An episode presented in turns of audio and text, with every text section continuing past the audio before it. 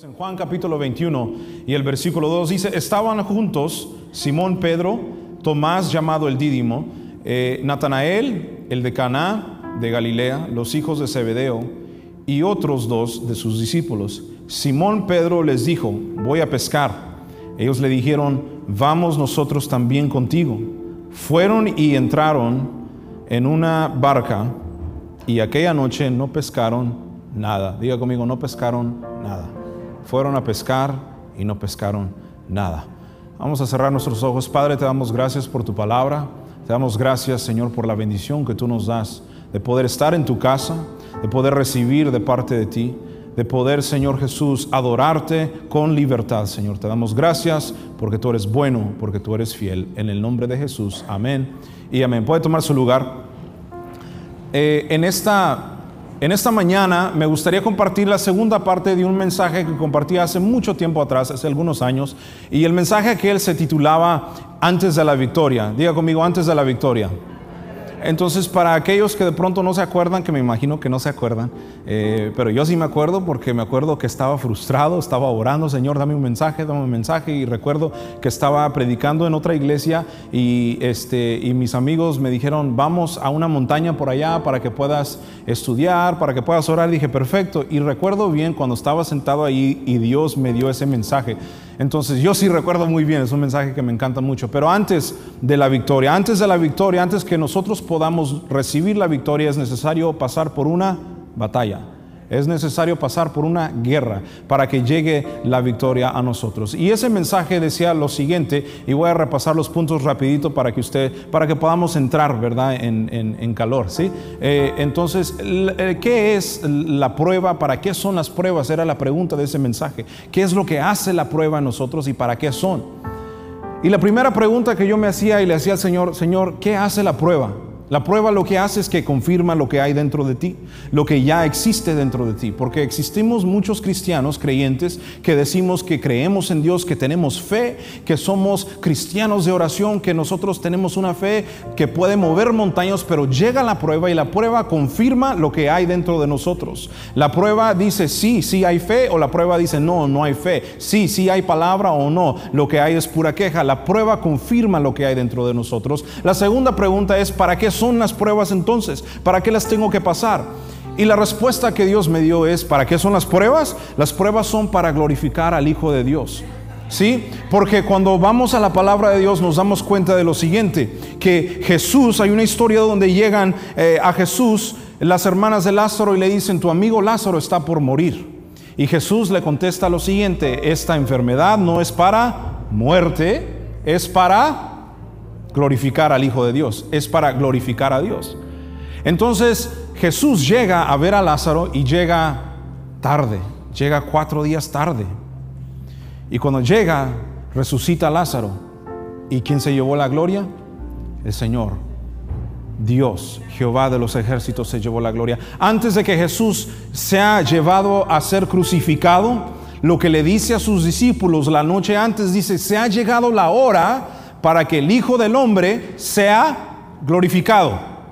Entonces yo me pongo a preguntar, ¿por qué Jesús dice eso si está por ser crucificado? ¿Sabes por qué? Porque las pruebas, las tribulaciones son para glorificar a Dios son para que el Hijo del Hombre sea glorificado en nuestras vidas. Si tú estás pasando por una prueba, si tú estás pasando por un momento de tribulación, no es para que tú te agobies, no es para que tú solamente te quedes en tristeza y llorando, sino eso es para glorificar a Dios. Eso va a servir para glorificación de Dios. ¿Cuántos dicen amén? Y la tercera pregunta que yo me hacía era la siguiente. Entonces, ¿cuál debe ser mi actitud ante la prueba? ¿Cuál debe ser mi actitud cuando yo estoy pasando por la tormenta de la vida? ¿Cuál debe ser mi actitud cuando yo estoy pasando por el momento de tribulación? Y el Señor me dijo, vete a Hechos. Y me fui a Hechos, por ahí por el capítulo 16 está una historia donde está Pablo y Silas. Pablo y Silas se encuentran en la cárcel. Pero dice la palabra de Dios que a la medianoche, ¿qué estaba pasando? Pablo y Silas cantaban himnos y oraban. Estaban ellos en la cárcel. Llegó la medianoche, llegó el momento más oscuro de sus vidas, estar en la cárcel por predicar el Evangelio. Estaban pasando por una prueba. Yo sé que tú de pronto has pasado por pruebas o de pronto estás pasando por una prueba ahora mismo, pero quiero decirte que la actitud ante la prueba, ante la tribulación, ante el desánimo debe ser cantar, glorificar, exaltar, adorar a Dios. Y lo que sigue es muy interesante porque dice la palabra de Dios que Pablo y Silas cantaban y oraban. En otras palabras, estaban adorando a Dios aún en medio de la cárcel. Y dice la palabra de Dios que cantaban tan fuerte, oraban tan fuerte, a tal grado que los presos los escuchaban. Lo que sucede con nosotros cuando estamos pasando por la prueba es lo siguiente, es que sí adoramos a Dios, sí oramos en casa, pero no adoramos, no cantamos, no oramos suficientemente fuerte que hasta los presos de afuera que están en cautividad espiritual nos puedan escuchar. Porque dice la palabra de Dios que, que consecuentemente lo que sucedió fue que ellos cantaban, adoraban y de repente llegó como un terremoto una luz, llegó algo sobrenatural que rompió las puertas, rompió las cadenas y dice la palabra de Dios que los prisioneros, que todos los que estaban en la cárcel fueron libres. Quiero decirte que la prueba trae resultados positivos, aunque usted no lo crea. Y parece difícil cuando estamos en la tormenta y cuando estamos pasando las pruebas, es difícil creerlo, pero quiero decirte algo, por eso nuestra actitud ante la prueba, ante la tribulación, debe ser adoración a Dios, debe ser clamar a Dios, debe ser adorarlo con todo nuestro ser, que me aferro más a su palabra, me aferro más a su presencia, a tal grado que la gente de afuera, aquellos que no conocen a Dios, dicen, este le está lloviendo sobre mojado, a este está pasando por una prueba difícil y míralo cómo se aferran más a Dios a tal punto que los prisioneros pueden ver, pueden escuchar, pueden ser testigos de cómo Dios es fiel a su palabra a tal punto que ellos también quieran creer y quieran recibir de ese Dios. Quiero decirte a ti, en este momento, toma, toma un momento, un segundo, no solamente para decir amén, aplaudir y todo, no, toma un segundo para decir, ¿cuál es la prueba que estoy atravesando yo? ¿Cuál es la prueba que atravesé yo? Donde mi actitud no fue adoración, donde la prueba confirmó lo que había dentro de mí y la persona que yo soy confirmó lo que había en mi corazón y resulta que no soy y no eran las cosas como yo pensaba. Toma un momento para pensar si esta prueba trajo gloria a Dios o no. O al contrario, me alejé de Dios. Me amargué la vida por lo que pasó. Y pregúntate, ¿cuál fue mi actitud? Tu actitud debe ser adoración. Diga conmigo, mi actitud ante la prueba. Dígalo fuerte, sin miedo. Mi actitud ante la prueba debe ser adoración. Y en esta mañana yo quiero compartir la segunda parte de ese mensaje que yo creo que Dios me ha dado eh, para ustedes ahora en esta mañana y para este tiempo y para este día. Yo sé que hemos estado pasando y viviendo momentos gloriosos bajo el poder del Espíritu Santo, pero también tenga, eh, por seguro que entre más nosotros buscamos a Dios, más se levanta el enemigo contra nosotros. Y Dios, Dios aprovecha cada momento para traer gloria a Él para acercarnos más a Él. No es que Dios esté en el cielo y diga, a este le voy a quitar esto, a estos voy a hacerlos llorar, a estos los voy a quebrantar, solo para verlos derrotados. No, es que Dios aprovecha cada momento todo lo que el enemigo ha querido traer para derrumbarte, para verte en la derrota. Dios lo aprovecha y dice, no, no, no, no. Tú pensaste que lo ibas a derrotar, ahora vas a ver lo que yo voy a hacer con él. ¿Cuánto dicen amén? Entonces yo me hago la pregunta, ¿Qué hacemos cuando llega la prueba? ¿Qué hacemos cuando llega el desánimo? ¿Qué hacemos cuando llega la traición? ¿Qué hacemos cuando nos enfrentamos frente a las tribulaciones? Nosotros como cristianos, ¿qué es lo primero que hacemos? Corremos a Dios o corremos al chisme, corremos en oración o corremos a la adoración. ¿Qué es lo que nosotros hacemos cuando llega la prueba? Porque tarde o temprano llegará la prueba a nuestras vidas, tarde o temprano llegará el desaliento a nuestras vidas, tarde o temprano va a llegar el desánimo a nuestras vidas, tarde o temprano llegará la desilusión a nuestras vidas, que pensábamos que íbamos en una dirección y resulta que no que pensábamos que estábamos construyendo aquello que un día anhelamos y resulta que no sucedió. ¿Qué es lo que hacemos? ¿Qué hace el Hijo de Dios? ¿Qué hace el cristiano? ¿Qué hace el creyente cuando es enfrentado ante la prueba, ante la tribulación? ¿Qué es lo que hacemos? La palabra de Dios está llena de promesas y está llena de promesas que nos aseguran que todo va a estar bien. Pero me hago la pregunta, ¿qué es lo que produce la prueba en nosotros? ¿Qué es lo que produce la prueba en nosotros? Número uno, la pregunta, ¿qué produce la prueba en nosotros? Vamos a Santiago capítulo 1, el versículo 2 al 4. Lo van a poner por ahí arriba. Dice la palabra de Dios, dice, hermanos míos, tened por sumo gozo cuando os halléis en diversas pruebas. ¿Qué palabra? ¿Cómo que me voy a alegrar? Entre más pruebas que me alegre más. Está loco. El versículo 3 dice, sabiendo que la prueba de vuestra fe produce paciencia. Diga conmigo paciencia. ¿Cuánto necesitan paciencia? Pídale al Señor para que le mande más pruebas y así se desarrolla la paciencia en su vida.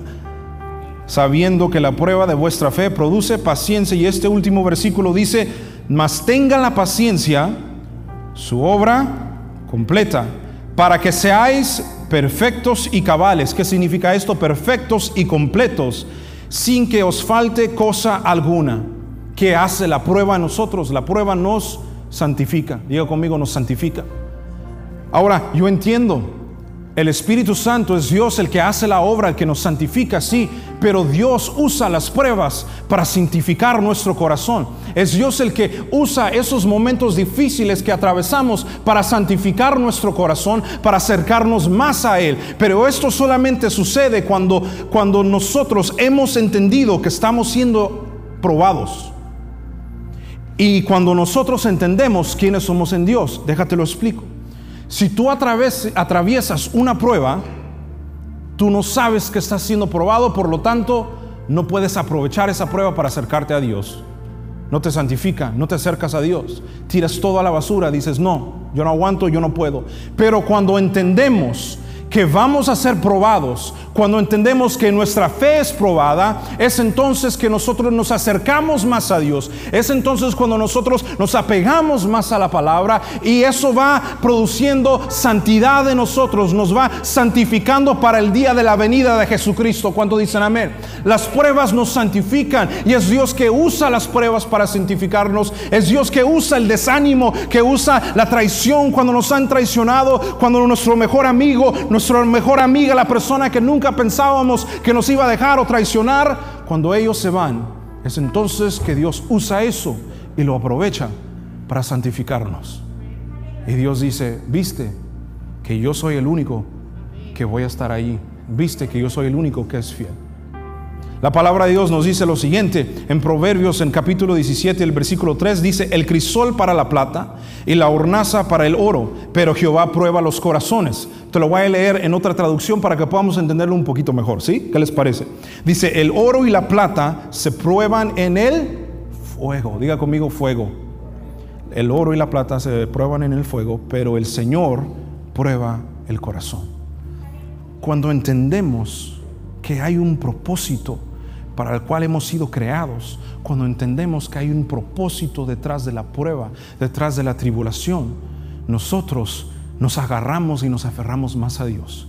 El oro que nosotros vemos, el oro que nosotros vemos, eh, no lo sacan así, bien bonito, tan puro, tan brilloso, no. El oro cuando van a las montañas, cuando lo sacan, encuentran el oro. Y ese oro, porque lo han sacado recién, eh, tiene mucha tierra, tiene otros minerales, tiene mucha basura. Entonces, para purificar ese oro, para que sea atractivo, para que la gente pueda pagar un precio por él, ¿verdad? Usted haga así, que tiene una su cadenita de oro por ahí, ese oro, no, esa cadenita no siempre se miró así. Esa cadenita que usted trae, esos aretitos no siempre se miraron así, esos eh, eh, anillos nunca no se miraban así recién.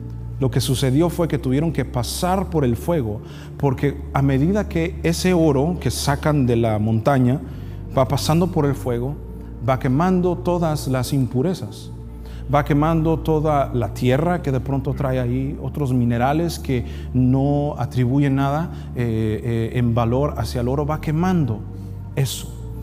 Y, y es interesante que el oro, después de que es pasado por el fuego, obtiene más valor. Por eso tú y yo es necesario que pasemos por las pruebas. Por eso es necesario que tú y yo pasemos por el fuego.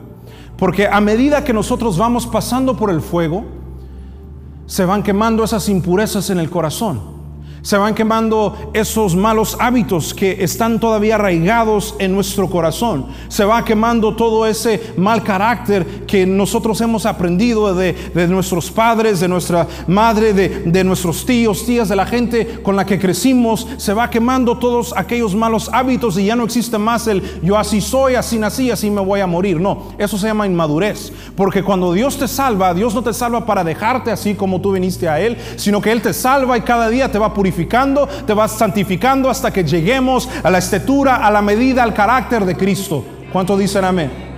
entonces es necesario pasar por las pruebas, es necesario pasar por todo eso. Porque ¿qué es lo que produce nosotros? ¿Qué es lo que hace para nosotros? Nos santifica. Diga conmigo, las pruebas me santifican.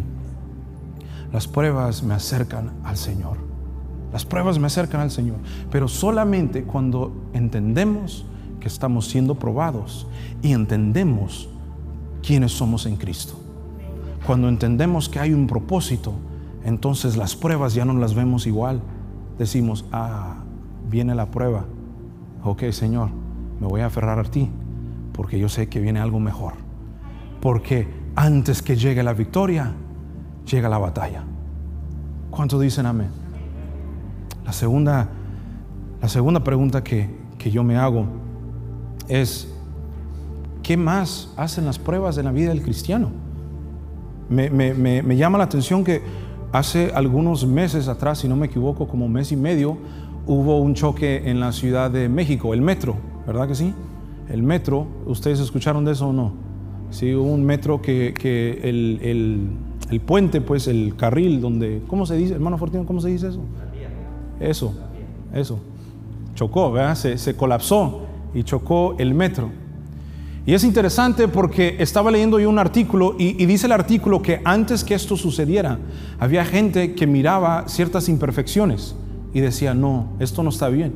Y sometieron quejas y decían, algo está mal, tarde o temprano, esto va a caer, esto no está bien, bajo presión, esto va a caer, tiene que arreglarse, tiene que arreglarse y nunca se arregló hasta el momento que el metro chocó y mató más de 20 personas y más de 70 personas fueron heridas, porque fue bajo la presión que colapsó.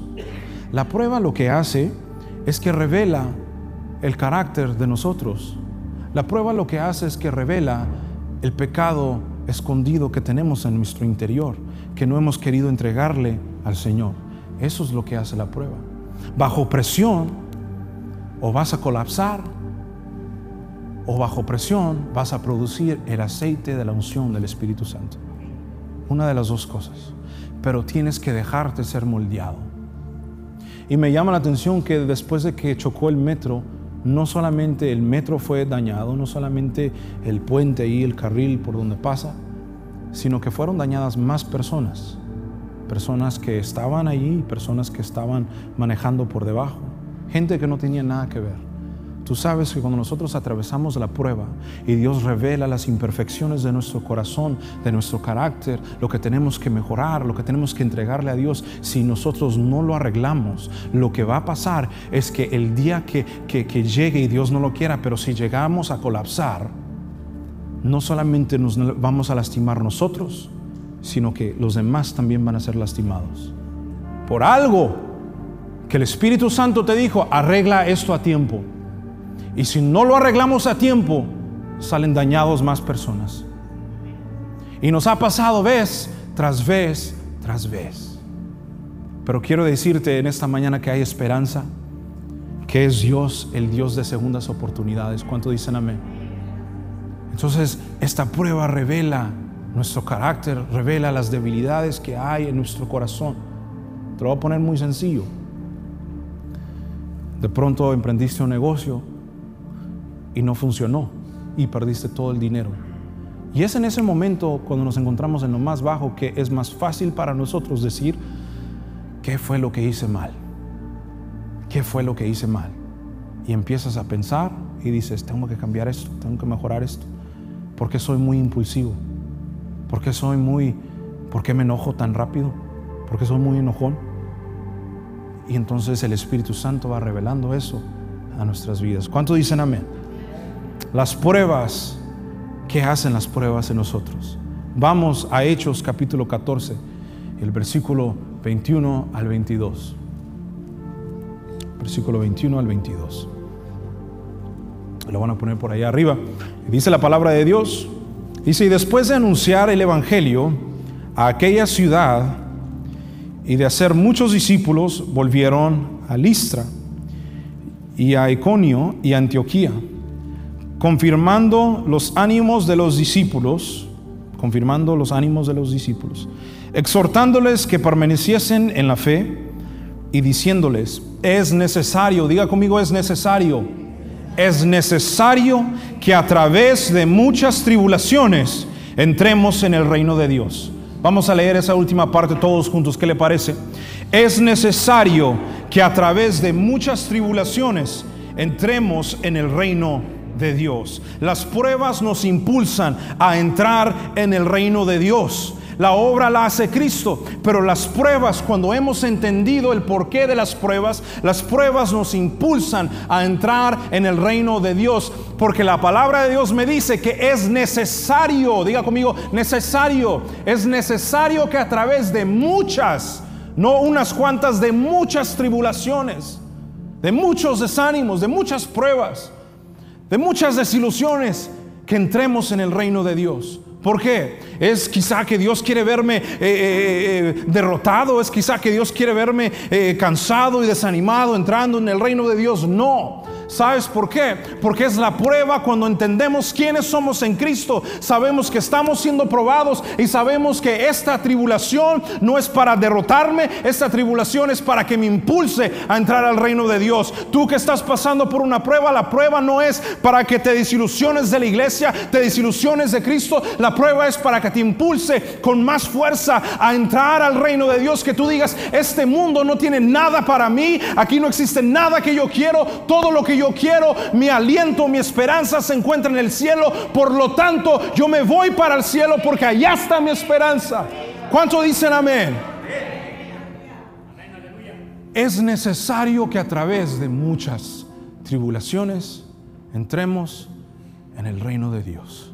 Es necesario. Pero Señor, ¿por qué? Señor, es que duele mucho. ¿Por qué? Señor, ¿por qué tengo que atravesar esto?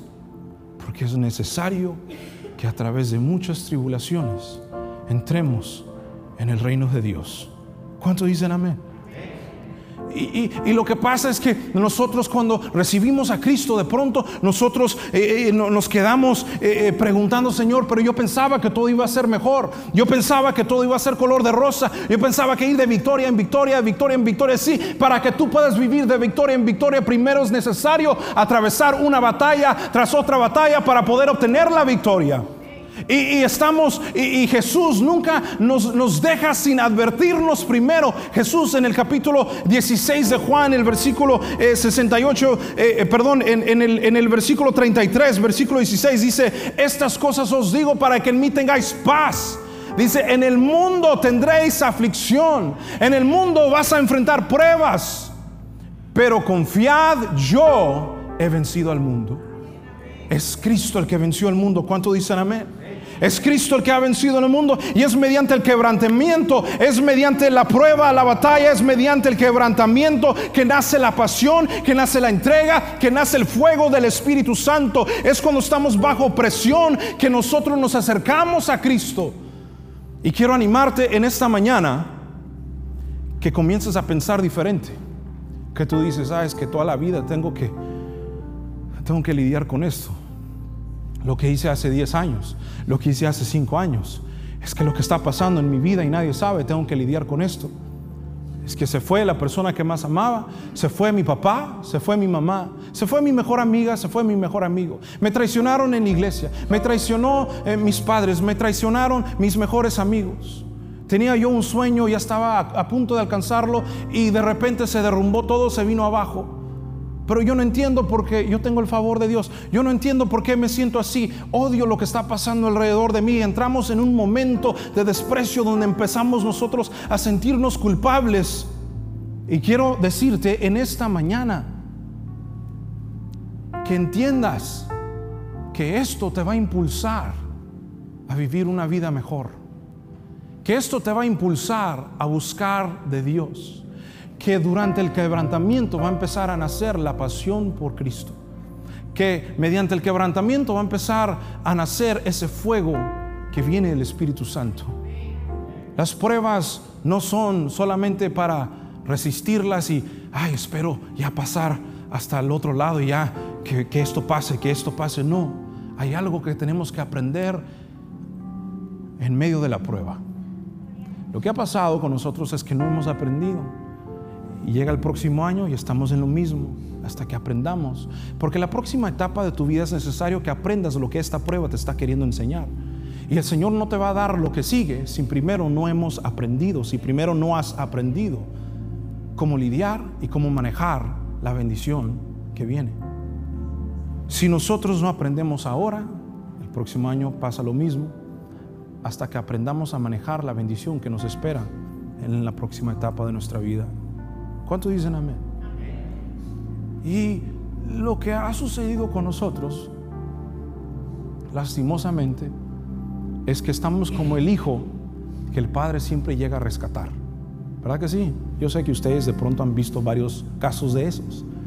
Que el hijo cae en la cárcel, ¿quién llega a rescatarlo? Llegó papi a rescatarlo. Vamos, hijo, yo te saco de aquí. Se lo llevó la policía, ¿Quién llega ahí? Papi. Chocó el carro, no tiene carro. ¿Quién llega al rescate? Papi. Llega al rescate. Y cada vez que algo sucede, llega al rescate. Y nosotros estamos impuestos a eso. Pero si, si papi siempre llega a rescatar al hijo, el hijo nunca va a, dígalo fuerte, nunca va a aprender, a madurar. Mire, usted lo dijeron, yo no lo dije. Ustedes me ayudaron a predicar este punto. Si papi, si nuestro Padre Celestial siempre llega a rescatarnos, cuando queremos nosotros que nos rescate, nunca vamos a aprender, a madurar. Y es necesario que a través de muchas tribulaciones entremos en el reino de Dios. ¿Cuántos dicen amén? Es necesario que a través de muchas tribulaciones entremos en el reino de Dios. La pregunta que yo me hago es, ¿qué hacemos cuando llega la desilusión? Cuando llega el dolor, cuando llega la traición, cuando llega el fracaso a nuestras vidas. Porque seamos honestos, somos humanos. Y porque somos humanos, a veces, durante la prueba, no salimos victoriosos. ¿Puedo ser honesto? Levante la mano si usted de pronto no ha salido victorioso de una prueba.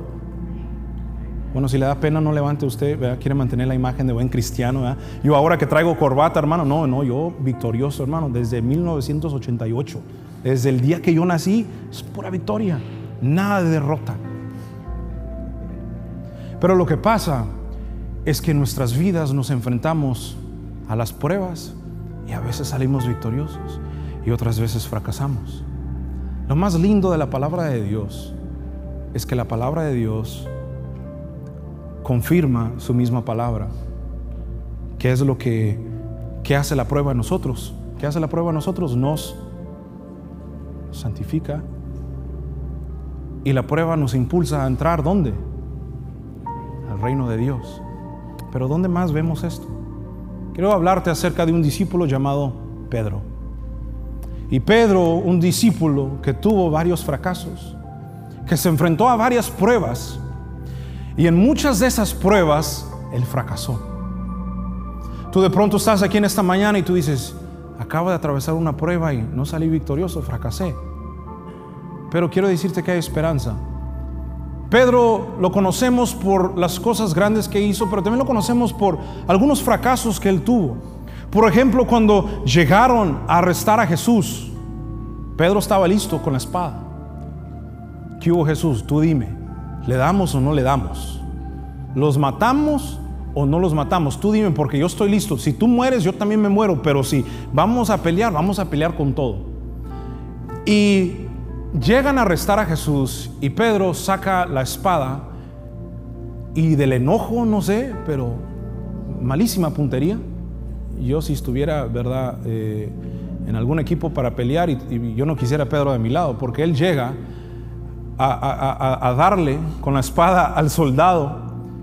Y en vez de darle al, soldado, ¿verdad?, en alguna parte donde lo va a herir, pero bien bonito, resulta que llega y le da y le corta la oreja. Le cortó la oreja a Malco, se le cae la oreja, entonces llega Jesús, la restaura, lo sana, y ahí en ese momento Pedro fracasó, porque no, no supo aguantarse.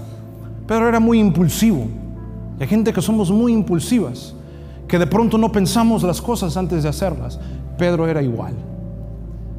De repente también nos encontramos en la palabra de Dios donde Jesús les hace la pregunta a los discípulos, ¿quiénes dicen las personas que soy yo? No, pues unos que tú eres el profeta, que tú eres un profeta, otros dicen diferentes cosas, otros dicen que tú eres buena onda, otros dicen que, eh, pues, dos, tres, el, Jesús. Están hablando entre los discípulos. Y luego Jesús les hace la pregunta, ¿y ustedes quiénes dicen que soy yo? Y Pedro le contesta y le dice, tú eres el Cristo, el Hijo del Dios viviente.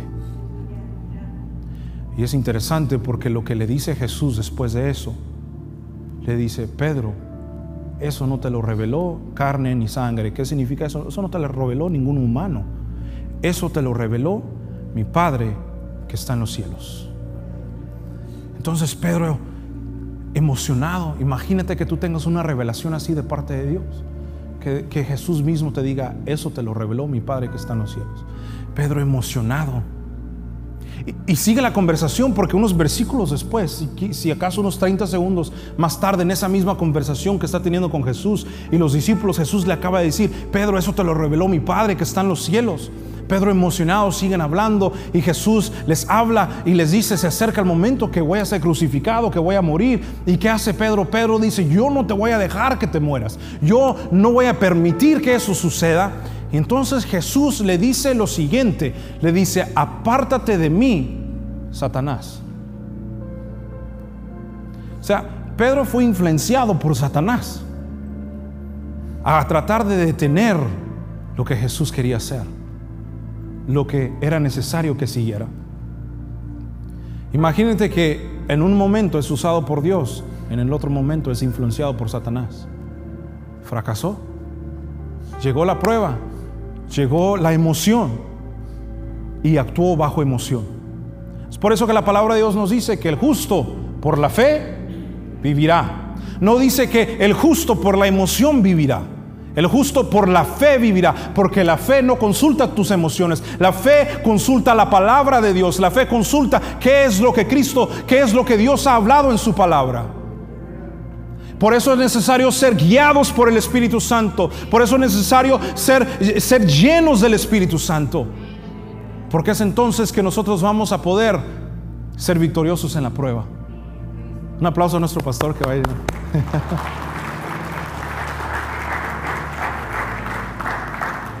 Ahora sí, si de aquí en adelante el mensaje como que es porque me puse nervioso.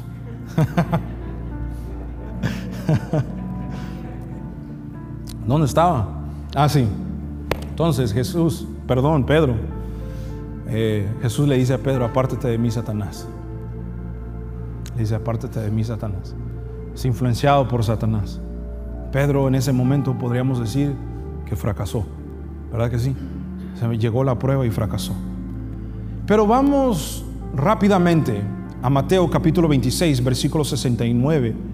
Por ahí vemos una de las pruebas más grandes de Pedro, donde Pedro ya había estado tres años con Jesús, había caminado con Jesús, había estado ministrando con Jesús y se enfrenta a una prueba, Mateo capítulo 26 y el versículo 69. Dice, Pedro estaba sentado fuera en el patio. Ahora, esta es la noche que Jesús es, es llevado, es arrestado, es entregado, ¿sí? Entonces dice, se, lo, eh, se le acercó una criada diciendo, tú también estás con Jesús, el Galileo. Le dice a, a Pedro. El versículo 70 de Mateo capítulo 26 dice, mas él negó delante de todos diciendo, no sé lo que tú dices. Saliendo él a la puerta, le vio otra vez y dijo a los que estaban allí, también este estaba con Jesús el Nazareno, lo reconocieron. Pero él negó otra vez, con juramento, esta vez fue con juramento, dice, no conozco al hombre. Un poco después, acercándose, los que por ahí estaban dijeron a Pedro, verdaderamente tú también eres de ellos, porque aún tu manera de hablar te descubre. Si habían estado con Jesús tanto tiempo que hasta hablaban diferente. La manera en que hablaban era diferente. Por eso es imposible que usted venga y tenga un encuentro con Jesús, con el Espíritu Santo, y siga hablando de la misma manera que usted hablaba antes, con las mismas expresiones que usted hablaba antes. Aún de la manera que él hablaba, se le descubría porque hablaban diferente. ¿Cómo eres que hablaban diferente? Ahora en vez de andar queja tras queja, ahora es vida, hablamos vida. Sí, es cierto, mi hijo quiere ser un artista y no le sale nada, pero ¿sabe qué? Yo le digo, ánimo hijo, el Señor te va a usar, te va a levantar, tú sigue, tú sigue estudiando, es ánimo, es ánimo. Llega con un 70 y tú le dices, no, no, no, no, yo sé que está difícil, pero vas a mejorar, porque estás en un proceso, vas a mejorar. Te llega con un 90 y tú no le dices, ¿y por qué no sacaste un 95? Tú le dices, te felicito, porque vas avanzando y vas mejorando. Sí, nuestra manera de hablar, ahora empezamos a hablar vida sobre las personas. Y dice la palabra de Dios lo siguiente, dice en el versículo 74, dice, entonces él comenzó a maldecir. Imagínate, lo descubrieron por la manera que él hablaba. Y este dijo, Pedro dijo, estos ya me descubrieron. Entonces dice la palabra de Dios que él empezó a maldecir, es decir, que cambió su manera de hablar. Y dice, y a jurar también, no conozco al hombre. Enseguida cantó el gallo. Entonces Pedro se acordó de las palabras de Jesús que le había dicho, antes que cante el gallo, me negarás tres veces. Escucha bien. Y saliendo fuera, lloró amargamente. Lloró amargamente. Porque si alguien sabía lo que era fallarle a Jesús, era Pedro. Si alguien sabía cómo sentirse si alguien sabe cómo se siente uno cuando atraviesa la prueba y no sale victorioso, es Pedro. Si podemos encontrar alguna relación con Pedro, porque dice la palabra de Dios que Pedro lloró amargamente. Han habido ocasiones que de pronto tú te has enfrentado a la prueba, a la tribulación de la vida, a los golpes de la vida, a la traición, a la desilusión, y has llorado amargamente. No solamente porque te dolió el golpe, sino también porque negaste a Jesús. Porque negaste su poder cuando decidiste correr a la botella y no correr a su palabra. Porque negaste el poder de Dios cuando decidiste correr a las mujeres y no correr a la comunidad, a la iglesia, a ser levantado. Porque decidiste correr a la música secular y no correr a la adoración que, que beneficia tu espíritu, que levanta tu espíritu. Y tú dijiste, Señor, te fallé. Y Pedro se encontraba en el mismo momento, en el mismo lugar que le había fallado a Jesús, que se atravesó una prueba y falló. Y a tal punto que después se acordó lo que Jesús le había dicho y en ese momento empezó a llorar amargamente. Y así nos sucede a nosotros, que después que hemos atravesado una prueba y no hemos salido victoriosos, nos acordamos de una palabra que Dios nos dio y lloramos amargamente. Y es allí donde llega el enemigo y te dice, viste, Tú no eres digno de esa palabra. Viste, tú no eres digno de ese hijo. Viste, tú no eres digno de esa promesa. Viste, tú no eres digno de ese llamado. Viste, tú no eres digno de que Dios te levante. No, tú no eres digno de que Dios bendiga tu familia, tu casa. No, tú no eres digno de una esposa. Tú no eres digno de un esposo. Tú no eres digno de una familia. Tú no eres digno que vivas en este país. Llega la culpabilidad de parte del enemigo. En ese momento y empezamos a llorar porque no nos sentimos dignos de lo que Dios ha hablado a nuestras vidas.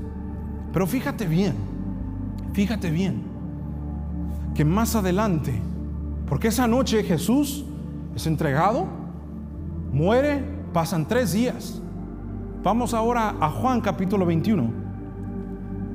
Juan capítulo 21, el versículo 3.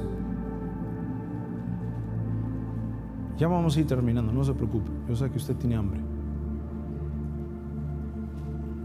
Juan capítulo 21. Juan capítulo 21, versículo 3.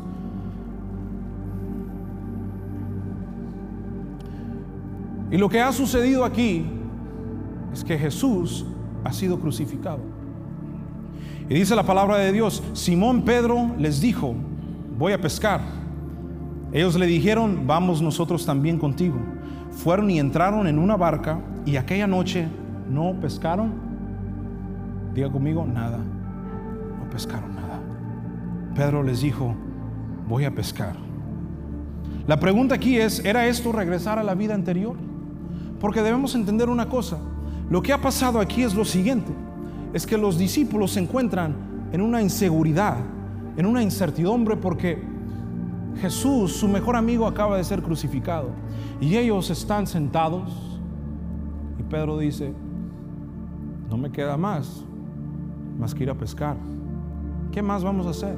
Jesús, nuestro mejor amigo, ha sido crucificado. Nunca se estableció el reino, nunca se cumplieron las cosas que Él dijo que iban a suceder. Pensábamos que íbamos a reinar con Él y no se dieron las cosas. Y nosotros podemos entender el sentimiento de los discípulos, porque tú y yo nos hemos encontrado ahí. Se murió Jesús. ¿Qué hacemos ahora? No me dieron el trabajo. ¿Qué hago ahora? Me pongo a vender en Sherman bueno y bonito y barato. ¿Qué hago? No se me, no se me dio el negocio. Fracasó el negocio. La desilusión llegó a la vida. La, desilusión ha llegado a tu vida también. Pero lejos, lejos de que nos aparte de Dios, debe impulsarnos. Pero fíjate algo muy interesante, que aunque Pedro quiso regresar a la vida anterior, dijo, ¿qué vamos a hacer ahora? Ya no vamos a ir a orar por los enfermos, ya no vamos a ir a sacar demonios, ya no vamos a ver los milagros, ya no vamos a disfrutar de la compañía de Jesús. Mataron a Jesús, mataron a mi mejor amigo, ya no está, ¿qué hago ahora? Pero dice, voy a pescar, los demás discípulos dijeron, yo también, nosotros también vamos, nosotros también vamos a pescar. Y es interesante que ellos se van a pescar y esa noche no pescaron nada. ¿Sabes por qué? Porque no importa qué tan fuerte sea la desilusión en tu vida, no importa qué tan fuerte sea la prueba en tu vida o lo que tú estés atravesando, no importa qué tan fuerte sea la traición en tu vida, tu vida anterior no tiene nada para ti. Aunque tú quieras regresar a la botella, aunque tú quieras regresar a las drogas, aunque tú quieras regresar al festejo cada fin de semana y dejar a tu esposa, dejar a tus hijos y no verlos hasta el lunes o el martes, aunque tú quieras regresar a tu vida anterior, tu vida anterior no tiene absolutamente nada para ti. Dice la palabra de Dios que Pedro y los discípulos fueron y toda la noche estuvieron pescando y no pescaron nada. Y ellos eran pescadores de profesión. ¿Cómo que no pescaron nada? Porque la vida anterior no tiene nada. No tiene nada para ti. Y ahora, quiero decirte lo siguiente. Pedro negó a Jesús. Y ahora se encuentra en ese momento, imagínate, que la última memoria que él tenga de su mejor amigo o que sea relacionada con su mejor amigo Jesús es lo siguiente. Lo negó tres veces y ya no está Jesús. Y en ese momento llega la culpabilidad. Pedro, tú no eres digno. Pedro, Dios nunca te va a usar. No, no, no. Dios no te va a usar a ti por lo que hiciste. Y llega el enemigo a inculcar la culpabilidad. Pero algo muy interesante sucede. Mira esto. Vamos a Juan en el mismo capítulo, versículo 21. Eh, perdón, capítulo 21 y el versículo 15. sucede lo siguiente. La historia entre esos versículos es la siguiente, que pescaron, no pescaron nada. De repente se aparece un hombre ahí por la playita, ¿verdad? Y les dice, tiren la red a la derecha. La tiraron. Cuando lo sacaron, sacaron 153 peces. Después Juan se dio cuenta que era Jesús y le dice a Pedro, Pedro, él es Jesús. Dice la palabra de Dios que Pedro rápido se puso sus ropas, se aventó, no esperó a que llegara la barca, no, él se aventó y nadó y corrió hacia Jesús, hacia su mejor amigo que pensaba que había perdido. Y dice lo siguiente, que ellos trajeron los peces y desayunaron porque era temprano en la mañana. Y desayunaron. Ahora, quiero que pongamos atención a esto. El versículo 15 dice lo siguiente, de Juan capítulo 21, dice, cuando hubieron comido, Jesús dijo a Simón Pedro, algo muy interesante está por suceder. Jesús dijo a Simón Pedro, Simón, hijo de Jonás, ¿me amas más que estos? Pedro le respondió, sí Señor, tú sabes que te amo. Él le dijo, apacienta mis corderos. Volvió a decirle la segunda vez, Simón, hijo de Jonás, ¿me amas? Pedro le respondió, sí Señor, tú sabes que te amo. Y le dijo, pastorea mis ovejas. Y ellos están sentados desayunando en ese momento. Y la tercera vez, Simón, hijo de Jonás, ¿me amas? Pedro se entristeció de que le dijese la tercera vez, ¿me amas? Y le respondió, Señor, tú sabes todo, tú sabes que te amo. Jesús le dijo, apacienta mis ovejas, apacienta mis ovejas. Le dijo Jesús. Y me llama la atención que primero Jesús sabía que lo había negado. Pero Jesús, lejos de decir, Pedro, ¿te dije o no te dije? Tenía razón, ¿verdad que sí? Tú me ibas a negar. Te lo dije. Así nos pasa a nosotros. Estamos esperando que alguien fracase para decir, te lo dije, te lo advertí, te dije que esa relación no iba a funcionar, te dije que esa decisión no iba a funcionar, te lo dije que esa escuela no iba a funcionar, te lo dije. Pero ¿sabes qué hace Jesús? Jesús hace lo siguiente, Johnny, come here. Vamos a usar a Johnny de, ahora de ejemplo. Let's move this. Yeah, you sit right there. Just sit down. Él va a ser Pedrito hoy.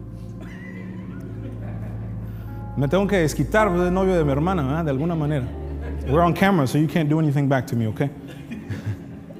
Entonces, dice la palabra de Dios lo siguiente: que ellos estaban sentados. Pero me llama la atención que Jesús lo que hace es que aunque Pedro lo negó, Pedro fracasó, Jesús se sienta primero con él y come. Y después le hace la pregunta, ¿cuántas veces le hizo la pregunta, ¿me amas? Johnny, do you love me? Oh, Va ganando puntos, ganando puntos. Si sigue así la cosa, a lo mejor sí lo setamos por ahí. Pero le hace la pregunta tres veces. ¿Cuántas veces negó Pedro a Jesús? Tres. Tres veces. ¿Sabe lo que está sucediendo allí? es que Jesús está restaurando a Pedro. Sí, cuando nosotros le fallamos a Dios, a veces sentimos el impulso de regresar a la vida anterior. Y nos damos cuenta que la vida anterior no tiene nada para nosotros, pero Dios no nos deja. El Espíritu Santo no nos deja. El Espíritu Santo llega a, consolarnos. Y el Espíritu Santo llega para restaurarnos. Pedro lo negó tres veces. Jesús le hace la pregunta tres veces y lo restaura. Y entonces vemos a un Pedro muy diferente. Porque la palabra de Dios me dice en Efesios que Dios es rico en misericordia. Me dice la palabra de Dios que Dios se deleita haciendo misericordia. No es que Dios te ha olvidado, no es que Dios te odia, no es que Dios dice tú eres un perdedor, tú estás derrotado. No, Dios llega para, para restaurarte. Dios llega porque Él se deleita en misericordia contigo y te da otra oportunidad más. Y dice la palabra de Dios lo siguiente, que le dice, apacienta mis ovejas. Sí, porque lo que es interesante que le hace esa pregunta porque Pedro lo niega y Jesús le dice, pero tú me amas. Sí, lo restaura. Y cuando lo restaura, lo confronta con lo que pasó, pero cuando lo restaura le dice, ahora lo que necesito que hagas es apacienta mis ovejas. Y vemos la palabra de Dios en Hechos en el capítulo, stay right there. Vemos la palabra de Dios en Hechos en el capítulo 2, en el versículo 4. En el capítulo 2 desciende el Espíritu Santo, ¿sí? Y son bautizados, son llenos en el Espíritu Santo, empiezan a hablar en otras lenguas. Y dice la palabra de Dios que entonces Pedro junto con los demás discípulos lo que hacen es que se ponen en pie y, pie, y Pedro empieza a predicar. Y él empieza a predicar y se comienzan a convertir miles, tres mil, cinco mil personas. Y en menos de una semana hay una iglesia de ocho mil creyentes llenos en el fuego del Espíritu Santo. Y todo fue ¿por qué? Porque Pedro tuvo que atravesar esas pruebas lo santificaron, lo impulsaron a entrar al reino de Dios, pero no solamente eso, sino que eso también lo impulsó a ser lleno del Espíritu Santo y así tener el poder, el fuego, la pasión, la entrega para llevar a cabo la tarea que Dios tenía para él. Y Dios tiene una tarea para ti, tiene un llamado para ti y es necesario que encontremos esa pasión, esa entrega mediante el quebrantamiento que estamos pasando ahora. Yo sé que hemos fallado, yo sé que has fallado, Dios lo sabe. Sabe que hemos fracasado. Pero ¿sabe qué sucede? Go ahead, lay down right here. Acuéstate. Yeah, yeah, acuéstate. ¿No se cuenta como que pasa? No te vayas a quedar dormido. y es interesante que, que Jesús se sienta con Pedro y me recuerda la palabra que dice, cercano está Jehová a los quebrantados de corazón. Y salva a los contritos de espíritu. Si tú has estado quebrantado en este día estás quebrantado en tu corazón, Jehová está cerca de ti. Así como Pedro, él estaba en lo más bajo, estaba triste, desilusionado de la vida. Pero ahí llegó Jesús porque Jehová está cercano al quebrantado de corazón, porque Él salva, Él salva a los contritos de espíritu. Y la palabra de Dios me dice, me cuenta que Pedro se levantó y ahora conocemos a Pedro completamente diferente. Mira el contraste de la inseguridad que se encontraban aquellos discípulos a comparación de Hechos capítulo 2 y, y el capítulo 4. Un contraste Estaban llenos de incertidumbre e inseguridad y ahora tienen un sentido de propósito como ninguno. Un sentido de propósito incuestionable, que saben para dónde van, que saben para qué fueron llamados, pero ¿qué tuvo que pasar primero? La prueba, el desánimo. Quiero hacerte la pregunta a ti. Johnny los representa a ustedes, ¿ok? You can represent everybody, ¿ok? I like your beard. ¿Qué sucede cuando nosotros nos hemos caído? ¿Qué pasa? ¿Qué pasa? ¿Qué es lo que usted hace? Me voy a quitar esto, hermanos, porque hace calor y uno que está gordito, pues, ¿verdad? Como que suda mucha grasita, ¿verdad? Pero gloria a Dios porque vamos, este, vamos ahí queriéndole rebajar. Ojalá antes que, se, que me gane el metabolismo, porque, ¿verdad? Ya cuando uno llega a los treinta y tantos, ya el metabolismo ya no es igual. Y entonces, pues uno come, una hamburguesita y lo que antes le tomaba como cinco minutos para quemar, ahora le toma como una semana para quemar. Sí, ¿verdad? Entonces, ore por mí. No me quiero morir tan joven. Pero Johnny los representa a ustedes, nos representa a nosotros. ¿Qué sucede? ¿Qué hacemos nosotros cuando caemos? Cuando fracasamos. Puede pasar los de la alabanza. ¿Qué hacemos? ¿Qué hacemos? Caemos hasta lo más profundo. ¿Qué hacemos? Johnny, si tú te caes, ¿qué haces? Ah, más fuerte que te escucho. En español. Se levanta. ¿Verdad que sí? Se levanta. Si alguien cae, se levanta, ¿sí o no? Póngase de pie. Vamos a ponernos de pie. Y usted lo puede ver desde allá, ¿no? Si no, por ahí las camaritas lo pueden agarrar. Pero ¿qué pasa? Cuando te caes, me levanto. Dice que se levanta. Si usted se cae, ¿qué hace usted? Levanto. Se levanta. Johnny, tú te caíste, ¿qué haces? Me levanto. Se levanta. Sí, él es igualito, igual a usted y a mí, que nos caemos y decimos, me voy a levantar. ¿Qué haces cuando te caes? Me se levanta, se levanta, pero se queda todavía tirado ahí. Y así somos nosotros, conocemos la palabra, sabemos cómo hablar como buen cristianos y llega la derrota, llega el fracaso y caemos. ¿Y qué hacemos? Levanta. Me levanto.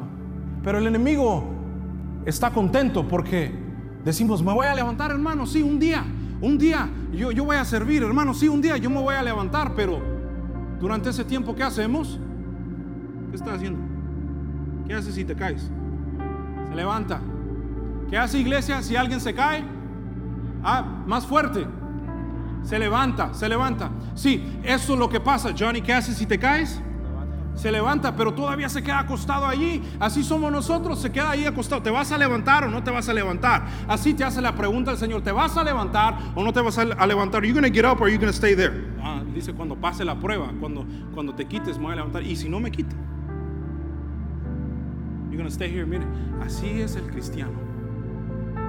Le digo, ¿a qué hora te vas a levantar? Cuando te quites. Y si me quito, y si no me quito, ¿sabe qué dijo? Pues me voy a quedar aquí. Hay cristianos que son así.